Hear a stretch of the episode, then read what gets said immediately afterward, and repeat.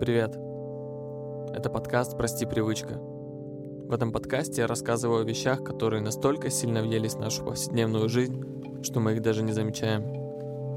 О вещах, которые сформировали наши привычки и образ жизни, но откуда они появились.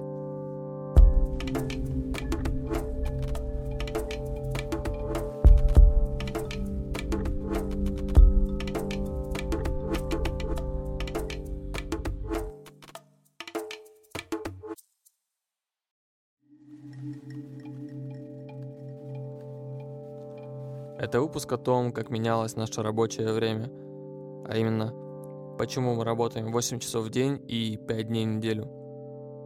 Несмотря на то, что в наше время эти рамки весьма размыты, каждый из нас с этим сталкивался. Это многократно отражается в истории и в поп-культуре. Сегодня рабочая неделя в большинстве цивилизованных стран регулируется трудовым законом, который устанавливает ее продолжительность. В большинстве стран оно составляет около 40 часов в неделю, 8 часов в день и 5 дней в неделю. Но так было не всегда. Раньше люди попросту работали, пока светило солнце. Например, в дореволюционной России рабочее время законом никак не регулировалось и достигало 14-16 часов в сутки. Во всех странах дела обстояли примерно таким же образом. Тем не менее, представление о выходных днях было всегда – оно закрепилось из религиозных учений. А в Библии говорится, что Бог создал мир за шесть дней, а последний, седьмое воскресенье, он отдыхал. Таким образом, получается, что в христианских странах выходным днем считается воскресенье, в большинстве мусульманских стран это пятница, а у иудеев суббота. Но с рабочими днями и их длительностью дела обстояли иначе. Тут рассказ стоит начать с промышленной революции – Именно с этого периода в истории начали формироваться нормы рабочего дня. Промышленная революция – это массовый переход от ручного труда к машинному, произошедший в ведущих государствах мира в 18 веке, что позволило перейти от аграрного общества, где большинство населения вело натуральное хозяйство, к индустриальному. Промышленный переворот происходил в разных странах не одновременно – но если говорить в целом, считается, что период, когда происходили эти события, начинается от второй половины 18 века и продолжается в течение 19 века.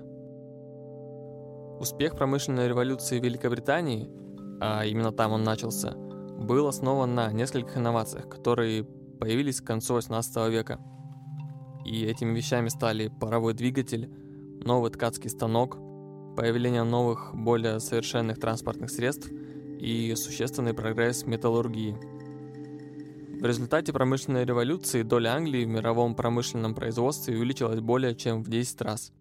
И естественно, что и другие страны стремились последовать ее примеру и сделать все возможное, чтобы не отставать в прогрессе. Повседневная жизнь людей начинает меняться прямо на глазах. Продукты питания со временем начинают производить на заводах – Одежду в основном перестают шить по индивидуальным заказам, и она становится доступней. Появляются стандартные и взаимозаменяемые детали. В строительстве на смену дереву приходит металл. Путешествия и логистика перестают быть недосягаемой роскошью для обычных людей.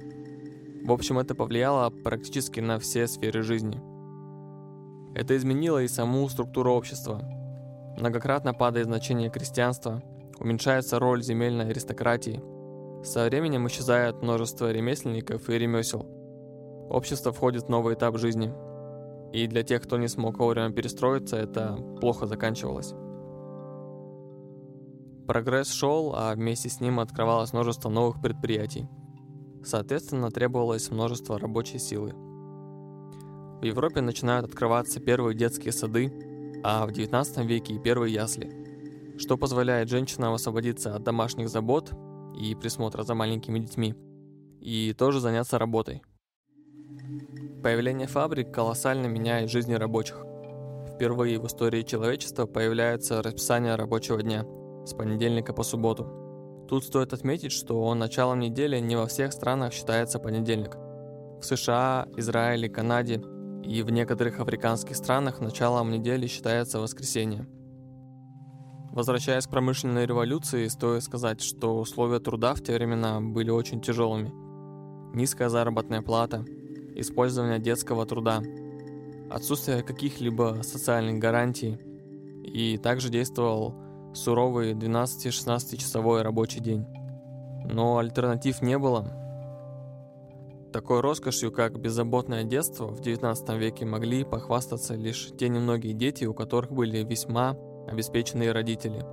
В то время на российском рынке труда действовал принцип 6+. Это означало, что начиная с 7 лет многие детей могли отправить на работу. Посыльные, газетчики, няньки, помощники на заводах. А детей постарше могли уже полноценно отправлять работать на завод. С учетом того, что детский труд был гораздо дешевле, чем взрослый, в среднем им платили в три раза меньше. Со временем и станки начали адаптировать. Для работы больше не требовалась грубая мужская сила. Таким образом, количество детей до 14 лет на фабриках доходило до 25% от всех рабочих, а подростков до 18 лет еще 25%. Но во все времена были люди, которые опережали время в тех или иных вопросах. Еще в 1810 году английский предприниматель Роберт Оуэн сформулировал слоган «8 часов труд, 8 часов отдых, 8 часов сон. С тех пор правило трех восьмерок стало стандартом, и весь мир очень медленно, но верно тронулся в этом направлении. Оуэн был одним из первых социальных реформаторов. На примере своей текстильной фабрики он хотел показать, что обязанность заботиться о наемных рабочих вполне совпадает с интересами работодателя. Его труды привлекали к себе много внимания, в первую очередь благодаря тому, что инновационные идеи приводили и к коммерческому успеху, и к благосостоянию рабочих. Посещал эту фабрику и будущий император Николай I. Удивленный увиденным, он даже предложил Оуэну взять с собой 2 миллиона британских рабочих и переселиться в Россию. Оуэн категорически отказался и остался жить в Англии. Работа на заводах кипела, шел не бывал до этого экономический рост, но работать было все так же тяжело – начали формироваться объединения людей, которые связаны общими интересами по роду их деятельности, которые впоследствии стали называть профсоюзами.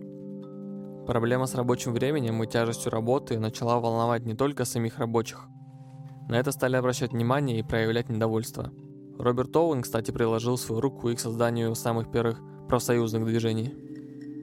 Стоит отметить, что и по сей день профсоюзы не потеряли свою актуальность и для защиты интересов трудящихся используют все методы, от переговоров до забастовок. Если обращаться к поп-культуре, то можно с уверенностью сказать, что эти события прослеживаются в очень многих произведениях, как киноиндустрии, так и во многих романах повестях. Если хотите погрузиться в тяжелую атмосферу этих событий, то можете посмотреть киноленту «И проиграли бой». Это драматический фильм режиссера Джеймса Франка по одноименному рассказу Джона Стайнбека. Также есть много других не менее интересных произведений, связанных с этой темой. Возвращаясь к истории. Напряжение среди рабочего класса росло и достигло своего пика 1 мая 1886 года в США.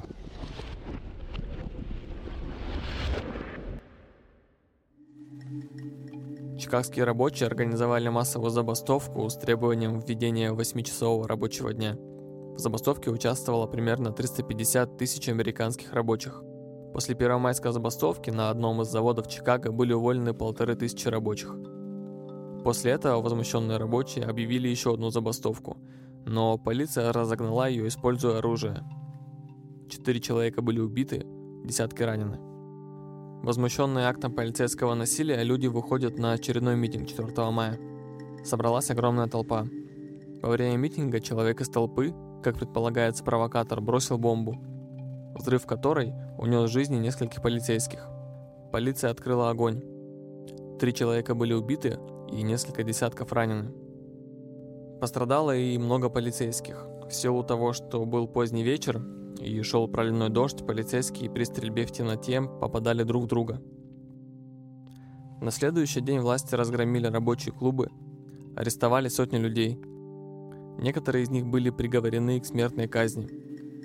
Эти страшные события вошли в историю как бунт на Хейнмаркете. Это одно из самых значимых событий в борьбе за права рабочего класса в США.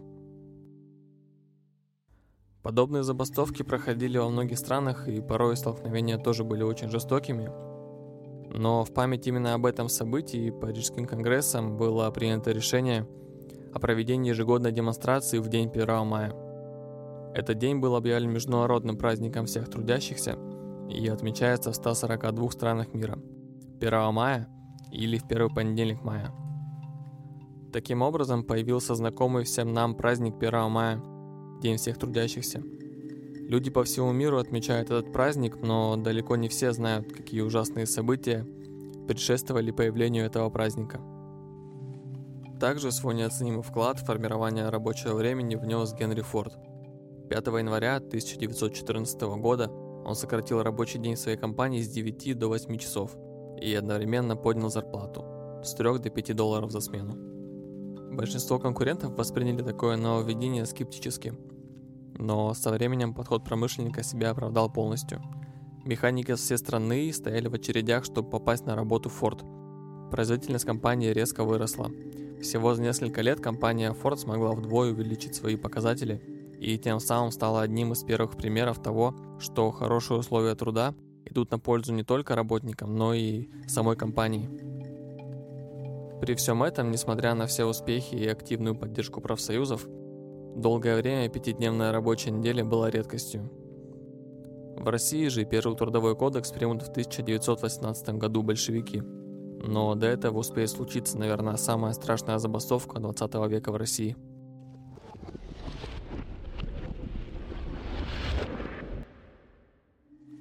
Это событие вошло в историю как «Кровавое воскресенье», которое произошло 9 января 1905 года в Санкт-Петербурге – Поводом для выступления стала не достигшая своих целей забастовка, начавшаяся 3 января на Путиловском заводе и охватившая все заводы и фабрики Петербурга. Утром 9 января колонны людей начали свое движение к Дворцовой площади в центре города, и их общая численность достигала 140 тысяч человек. И к двум часам дня вся масса людей должна была собраться на Дворцовой площади, вызвать царя и вручить ему петицию, в которой они изложили свои требования – Идущие из разных частей города группы людей начали разгонять с применением оружия. До площади в итоге смогло дойти примерно тысячи человек. Сюда попали те из рабочих, которые пробирались к центру мелкими группами, и те, кому удалось пройти через заставы. К двум часам дня напротив толпы выстроилась рота. Солдаты взяли оружие на изготовку. Офицер трижды предупредил собравшихся, что если они не разойдутся, будет открыт огонь. Толпа продолжала стоять. Раздался залп, и на землю повалились раненые и убитые. Затем рота дала второй залп. Толпы начали разбегаться. Количество раненых и убитых составило около 30 человек. Вскоре Дворцовая площадь была полностью очищена от демонстрантов. Это достаточно противоречивое событие, над причинами которого рассуждают и по сей день. Но одно ясно точно. Это бесценный вклад людей, которые отдали свои жизни за лучшее будущее – и в том числе за улучшение рабочих условий и сокращение рабочего дня. Разгон шествия, повлекший гибель множества человек, вызвал волну возмущения в российском обществе и во всем мире и послужил толчком к началу Первой русской революции.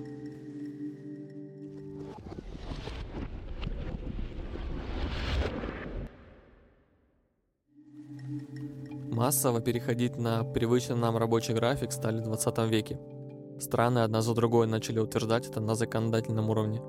Эти прогрессивные для того времени законы вызывали массу протестов у многих промышленников, но все же со временем стали стандартом. Но жизнь людей продолжает меняться, и поэтому многие страны в наше время экспериментируют с сокращением рабочего времени посредством введения четырехдневной рабочей недели либо сокращения рабочего дня. Такие нововведения необходимы, чтобы уменьшить выгорание работников – и повысить их продуктивность. Также способствует улучшению баланса между работой и личной жизнью. Например, в 2019 году японское подразделение Microsoft попробовало перейти на четырехдневную рабочую неделю, благодаря чему продуктивность выросла почти на 40%. В России возможность перехода на четырехдневную рабочую неделю начали обсуждать также с 2019 года. Но позже в Министерстве труда заявили, что сокращение рабочей недели может привести к увеличению издержек на рабочую силу и себестоимость продукции. С тех пор эта идея так висит в воздухе. Подводя итоги, можно сказать, что процесс появления привычного нам рабочего времени не произошел сам по себе. Это случилось благодаря новаторам своего времени, которые видели перспективы в сокращении рабочего времени, и людям, которые готовы были отстаивать свои права. Благодаря забастовкам, работам профсоюзов, нововведениям и новым законам. Это был очень долгий процесс, и в итоге мы пришли к привычному нам рабочему времени. Спасибо всем, кто послушал этот выпуск. Поставьте оценку и напишите свое мнение в комментариях. Это очень помогает подкасту развиваться. И не забывайте подписываться, чтобы не пропускать новые выпуски.